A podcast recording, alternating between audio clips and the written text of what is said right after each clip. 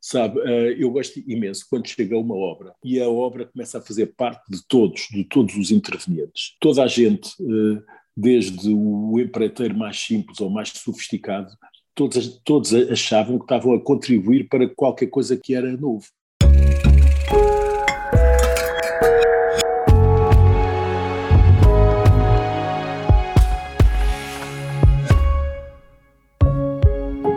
Na Building Pictures sabemos que a arquitetura, mais do que uma disciplina, é o lugar onde todos vivemos.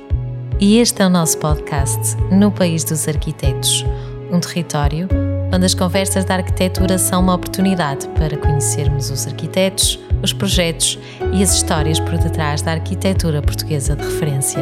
O meu nome é Sara Nunes e hoje vamos estar à conversa com o arquiteto Frederico Valsacina sobre a adega da Herdade do Freixo podcast no País dos Arquitetos é patrocinado pela Philstone. Bem-vindo, arquiteto Frederico. Muito obrigada. Ao longo do, destes episódios, uh, vamos trazendo para estas conversas projetos de referência, arquitetos de referência e projetos que fazem de alguma forma parte da vida das pessoas e sobre os quais às vezes sabemos uh, muito pouco. Tentamos também trazer tipologias diferentes, casas, museus, habitações sociais, terminal de cruzeiros, residência de estudantes, mercados e hoje vamos falar de uma adega, que na realidade é uma tipologia de edifício que tem muito a ver com a nossa identidade portuguesa, uma vez que somos reconhecidos internacionalmente pela nossa produção de vinhos. Espero por isso que esta conversa seja interessante para os amantes de arquitetura e também para os amantes de vinho. E começava por lhe perguntar, arquiteto, se é apreciador de vinho e se isso foi fundamental para desenhar esta adega. Bem, eh, para já muito obrigada por falarmos sobre este projeto. Eh, eh, sou apreciador de vinhos, quer dizer, gosto, não, não, não sou um bebedor contínuo de vinhos. Uh, acho que não foi fundamental para desenhar a adega. Uhum. Uh, isto partiu de um concurso uh, e eu e a minha equipa, que na altura era liderada pela Susana Meirins, foi a arquiteta que trabalhou comigo neste projeto, chegámos a, a, um local perfeitamente inacreditável, com uma morfologia do, do terreno fantástica e um terreno praticamente virgem. É quase raro no Alentejo termos uma paisagem completamente natural. Uhum. Uh, e esta herdade era uma herdade de mil hectares, que tinha 300 uh, dedicada, uh, portanto, a este aspecto da herdade do, relacionada com o vinho, e nós achámos que, quer dizer, começámos aqui assim a debater como é que iríamos fazer uma adega. Eu acho que por, por não termos muita experiência de fazer adegas, tínhamos feito aqui no, projeto, no ateliê do, duas, três intervenções em adegas, mas de, de outra escala. Uhum. Uh, estávamos ta, talvez virgens sobre este assunto. E quando andámos a passear na herdade, como é que havíamos de implantar um edifício, porque uma adega é essencialmente um edifício industrial, como é que, como é que o deveríamos implantar, o, o que é que ele iria, ia mexer com a, com a paisagem, apareceu-nos a ideia, porque os problemas eram tantos, tantos, tantos, apareceu-nos a ideia de porque é que não a vamos enterrar para tentar que a, que a paisagem fosse, ficasse com aquele aspecto natural que ela tinha.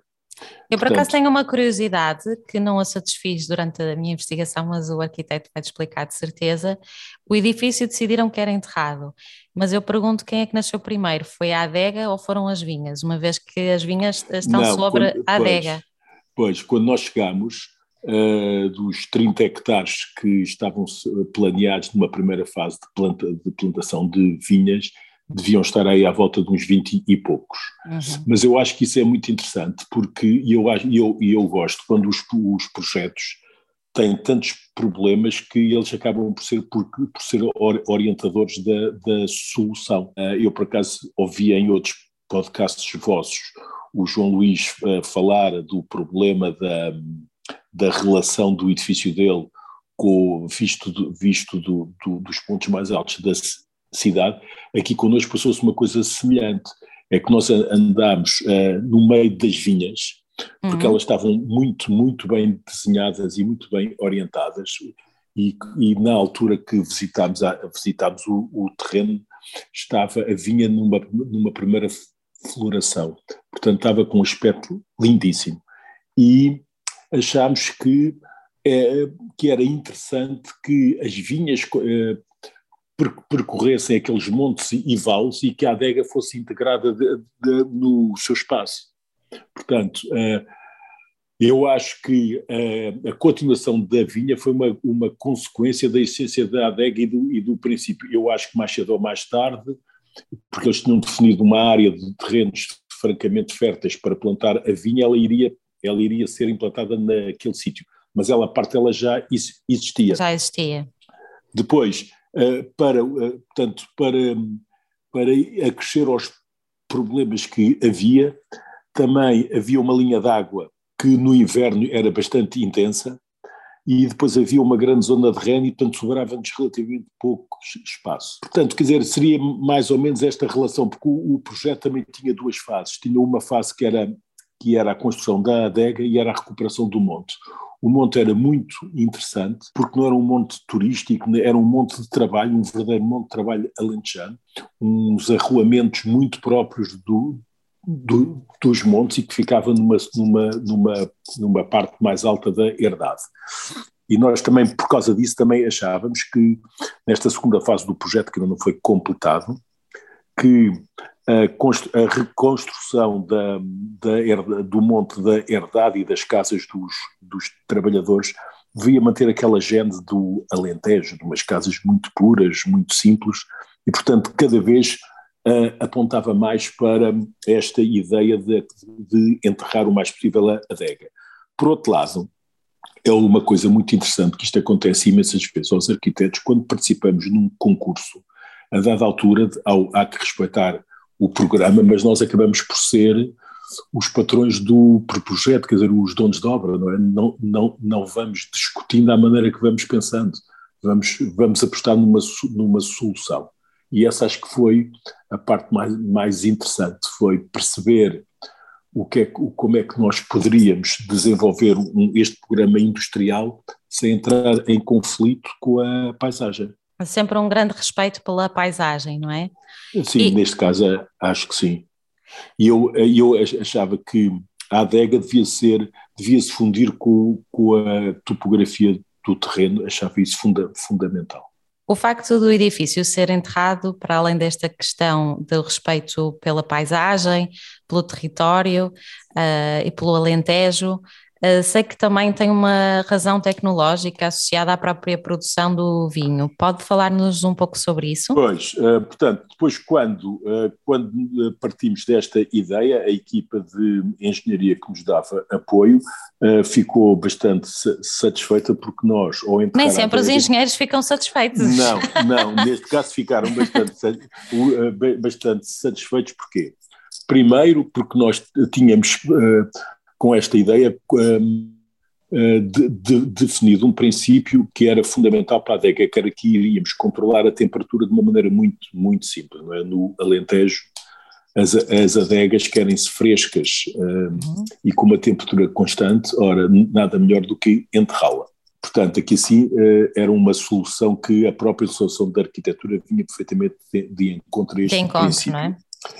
Depois, uh, do ponto de vista estrutural, não, não tinha grande problema, porque ela a única coisa que tinha que fazer é, é tinha uma, portanto, ela tem depois uma, ela é, é interessante porque a, a, forma é uma, é uma forma quadrangular, mas lá por dentro não se tem este sentido. Mas também havia, por outro lado, dois grandes problemas. Um era o problema da ventilação. Hoje, uma adega por causa do problema dos gases car carbónicos, quando na altura da vinificação nós uhum. teria, tínhamos que tratar, e é um gás extremamente perigoso, nós tínhamos que tratar a parte de ventilação da adega uh, de, uma, de uma forma bastante eficaz.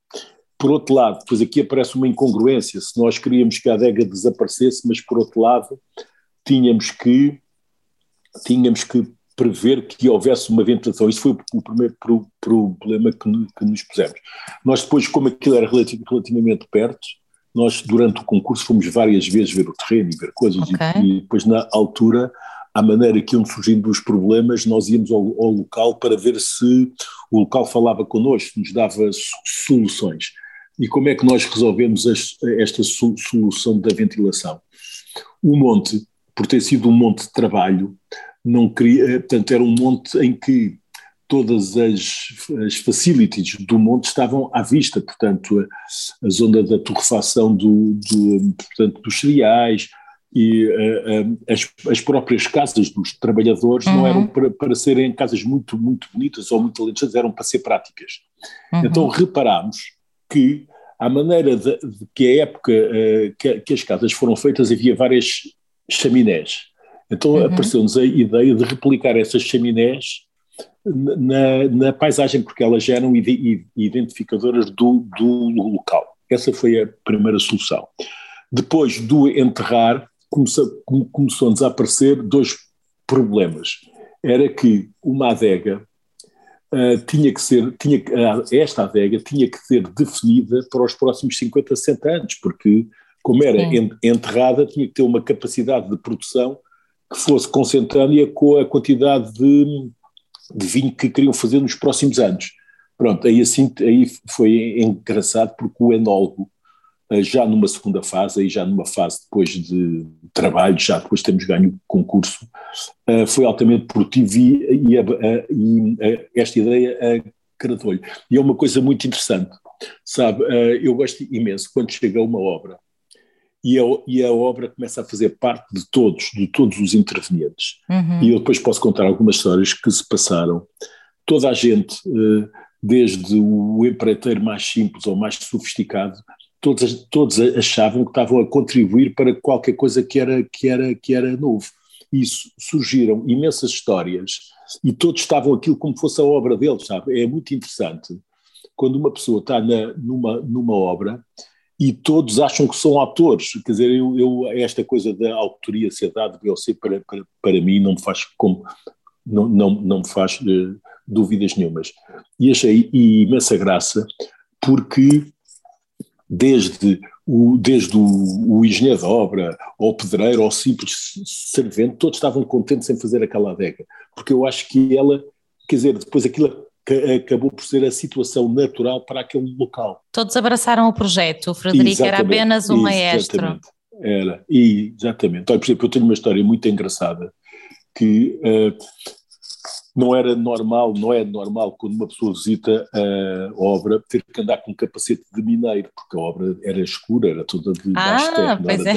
dava assim um ar, um ar engraçado e eu uh, estava, estava a visitar a obra com o encarregado uh, e o encarregado diz-me, e eu digo, digo, assim, ah, vou ter uma reunião. E ele diz-me assim, oh, são quatro e meia. Sim, mas como é que você sabe que são quatro e meia se ainda não olhou para o relógio? É porque nós uh, conseguimos, através daquela grande, da grande entrada de luz na, no átrio ce central, tra transformá-la num relógio de sol. Uau. Isto é muito interessante, que é os próprios tra trabalhadores foram se agarrando na sua função de trabalho, foram tirando partido do próprio edifício. O eu, próprio edifício isto... marcava as horas, Exatamente. incrível. Eu, eu achei isto e, com imensa graça e depois quando fizemos várias visitas que nos pediram para seguir, eu achava imensa graça que eu explicava isto, as pessoas achavam, uh, gostavam imenso, quando visitavam a adega, no fim já me dizia, são não sei quantas horas, são não sei quê. já havia uma competição. Era, eu, eu achei imensa graça, e isto é assim, isto é a primeira, eu acho que é o primeiro sinal, sinal, sinal. De, que, de que estava toda a gente a querer trabalhar para o mesmo fim, está a ver? Uhum. Depois, por exemplo, a, a dada altura, eu achei que era fundamental nesta esta sensação de que a adega estava completamente inserida na, na paisagem e ela tinha, tinha sido a resposta uh, correta para, para a zona, que nós todos os barramentos da adega foram feitos com o terroir da, portanto, das vinhas, que a cor era a mesma. Uhum. Isto, isto, criou uma sensação, ah, e, e, e aquilo para ser bem, bem feito, a pessoa quando começa a, a, a, barrar um paramento não, não, não pode acabar, porque senão fica marcada uma, uma junta. E um dia okay. estava na, na obra e dizia-me um trabalhador, ah, estamos a perceber isto perfeitamente, hoje até de vez de almoçarmos, tomámos um pequeno almoço mais forte para poder conseguir fazer isto até ao fim do dia. Portanto, era as, as, o prazer, o prazer do, de, das pessoas que estavam na, na, na, obra era imenso. Sim, até organizavam o seu dia a dia para fazer o melhor possível, não é? Exatamente, exatamente. Depois, outra coisa que esta adega tinha, que era um dado do problema, é assim, as, as adegas, eh, em princípio uma adega tradi tradicional, há uma altura do ano que não pode ser visitável, que é na altura das vindimas, não é? Portanto, é quando a adega está a trabalhar em pleno. Ora, aqui sim o, o, programa, porque esta adega era também para ser visitável ou para ser visitável. Uhum. Uh, Portanto, era uma produção, não é? No fundo é uma fábrica, não é? De produção Exatamente. de vinho e ao mesmo tempo uh, permite que pessoas estranhas à produção a possam visitar, não é? Exatamente. E eh, esta adega tem uma coisa que é, tem o circuito industrial e tem o circuito dos visitantes. Portanto, muitas vezes perguntam-me se eu tinha copiado o Guggenheim, claro que não copiei o Guggenheim, o que aconteceu, porque é que, porque é que aquilo faz uma espiral? Faz uma espiral porque era o seguinte, um dos dados do, do, portanto, que era do concurso, era que as pessoas, no trajeto dos visitantes, conseguissem perceber os vários estádios para fazer o vinho, desde a chegada da uva, à fermentação, à vinificação, à estocagem e depois à embalagem. Então, como ele tinha que, tinha que ser, eh, tinha que ser, eh, tinha que ser visto por estas zonas todas que estavam à volta desta grande átrio, eh, quer dizer, foi uma resolução norm, normal que ela tinha que andar à volta do próprio átrio central, por onde entrava a luz, uhum. uh, e por outro lado, porque era a partir daí que as pessoas iam, ter, iam, iam tendo a noção do que é que estava a passar na parte industrial. Portanto, mais uma vez, é a consequência do programa que define o próprio espaço. Uhum. Eu acho muito interessante esta sua solução das rampas em espiral e que, pronto, quem depois puder uh, pesquisar uh, sobre a adega e depois puder ver os artigos que vamos publicar sobre esta entrevista, depois vai ver as imagens que realmente existe um paralelismo muito grande entre o Museu do Guggenheim, nestas rampas em espiral. Enquanto, enquanto o, o Guggenheim é acima da linha de terra, o, o Frederico enterrou esta, esta rampa, que eu acho curioso é que uh, enquanto no Guggenheim, na, uh, uh, ao longo da rampa, podem ser vistas obras de arte, aqui o, o Frederico colou, colocou umas janelas que se podem ver esses tais processos de produção do vinho, não é? As pessoas podem espreitar esse processo quase como se fossem também umas molduras, não é? Umas obras de arte, só que neste caso elas exatamente. estão vivas. Pronto, e a adega vai desde a cota, se pomos a cota de entrada à cota zero, a cota menos, menos perto de 30 metros. E o que aconteceu foi que, para essas janelas, manter esses espaços abertos para se ter a noção do que é que está a passar na parte industrial, tem cotas diferentes. Quisemos que essa espiral, que ela não, não é completamente tanto simétrica, ela fosse alterando conforme as cotas, para, ter, para as pessoas terem a necessidade de perceber o, o que é que estava a passar do outro lado lá, desde desde a chegada da uva, portanto à cota zero, uhum. depois, portanto, depois, a, vinha, de, de, depois a, a, área toda de fer, fer, fermentação, pronto, e isso como tem cotas di, di, diferentes, esta espiral vai absorvendo essas cotas, ora com, com pé direitos mais altos, ora com pé direitos mais, mais, mais baixos. Eu, muito, eu, eu, eu tenho um princípio na minha arquitetura que é gosto que estas coisas façam, façam parte da arquitetura, não, não as escondo, portanto estão à vista. Uhum. Outra, outra das coisas muito interessantes que aconteceu nesta adega foi que, a dada altura, quando começou a escavação, um dia estava aqui no meu ateliê a trabalhar e telefona-me o encarregado, completamente louco, que tinha aparecido uma pedra de, de, um, de um, tamanho descomunal e que eles, aquilo ia inviabilizar a, a parte da da adega propriamente, do estágio de barricas. Bem, meti-me no carro, fui, a, fui ao redondo ver o que é que se passava, estava tudo em polvorosa, porque realmente nós tínhamos feito algumas sondagens, mas não. Não estavam a contar tínhamos, com aquela rocha. Não tínhamos a, a, a, contar com a rocha. E eu, eu nisso tenho um ar muito prático quando acontecem esses problemas nas obras. De vez de ser um problema, para mim passa a ser uma, uma consequência que nós vamos ter que aproveitar. Então, pagando espanto de toda a gente, que já estavam a pensar como é que iam dinamitar a rocha, e disse, não, não, ela vai, ela, ela vai ficar aqui porque vai servir para criar parte da umidade necessária para o estágio de barricas. E depois acabou por ser, muita gente pergunta porque é que, porque é que aquela pedra ficou ali, ficou ali porque ela estava lá. única e exclusivamente por causa disso. Mais uma vez, este, este respeito uh, pelo lugar, não é? Pela natureza. É. E, e, o lugar como resposta a, a, soluções, não é? Agora que falava de materiais, é, uma das coisas que caracteriza a sua arquitetura é a utilização de poucos materiais na construção do, dos seus edifícios. E este edifício não é exceção. Fala-nos sobre os materiais utilizados na, na, nesta adega. Olha, eu, eu ando há anos à procura de uma coisa, normalmente em casa já consegui fazer, que é uma, uma das facetas que eu me dá imenso prazer, que é andar à procura de fazer uma casa com um único material. Nós aqui é, acabámos por praticamente fazer toda a adega, tanto paredes como pavimentos, com um barramento, com este tal barramento cimentoso da cor do terroir da vinha.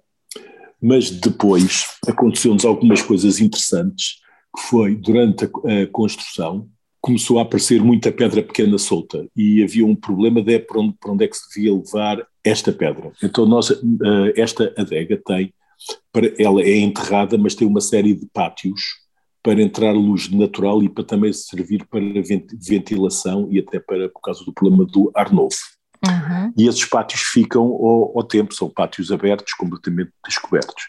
Então nós achamos que todas estas pedras, este um género um xisto que tinha aparecido e que de, de, uma das vezes que eu fui à obra tinha criado um monte, uma coisa descomunal, perguntei uhum. porque é que ele não era partido e não se, e não se uh, revestia estes pátios uh, com este material, que era o material que havia da própria adega, portanto. Uhum. Pronto, isso foi pra, praticamente o único material que entrou sem ser este o cimentoso que revestia a adega toda. Uh, e eu acho que foi, foi interessante porque re, reutilizámos o material que havia no sítio, portanto houve pouco desperdício de matérias. Matérias. Depois, esta re, relação interessante entre a terra que, que, que, que, é feita, portanto, que está à volta das vinhas e a cor da adega, eu acho que é uma coisa que me agrada de sobremaneira porque, por exemplo, ao princípio o Dondoba perguntava, então não fica muito, muito escuro? Não, não, eu achei, achei que não, que era esta gênese de que a pessoa, eh, quando entrava na adega, parecia que entrava dentro de terra e que a terra tinha que ser igual à terra da, da, uhum. da vinha, era uma coisa que me, que me agradava imenso. Quase a ideia que não, que, como se não tivesse havido ali construção nenhuma, não é?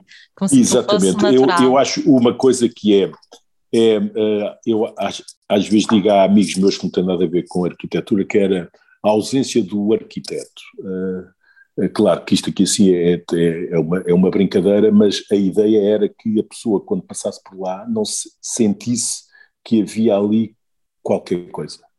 O que é que lhe ensinou uh, a adega da herdade do Freixo sobre a arquitetura e já agora também sobre os vinhos? Olha, sobre o, os, os vinhos, eh, eu, eu acho que a profissão do arquiteto tem uma coisa muito interessante, é quando uma pessoa trabalha em temas que não são habituais na, na, na sua vida cotidiana, vai aprender coisas que nunca fazia tensões de aprender. Uhum. Uh, para já é perceber, portanto, quando uma pessoa bebe, bebe uma garrafa de vinho, uh, o que é que está por trás de, de, tudo isto, não é?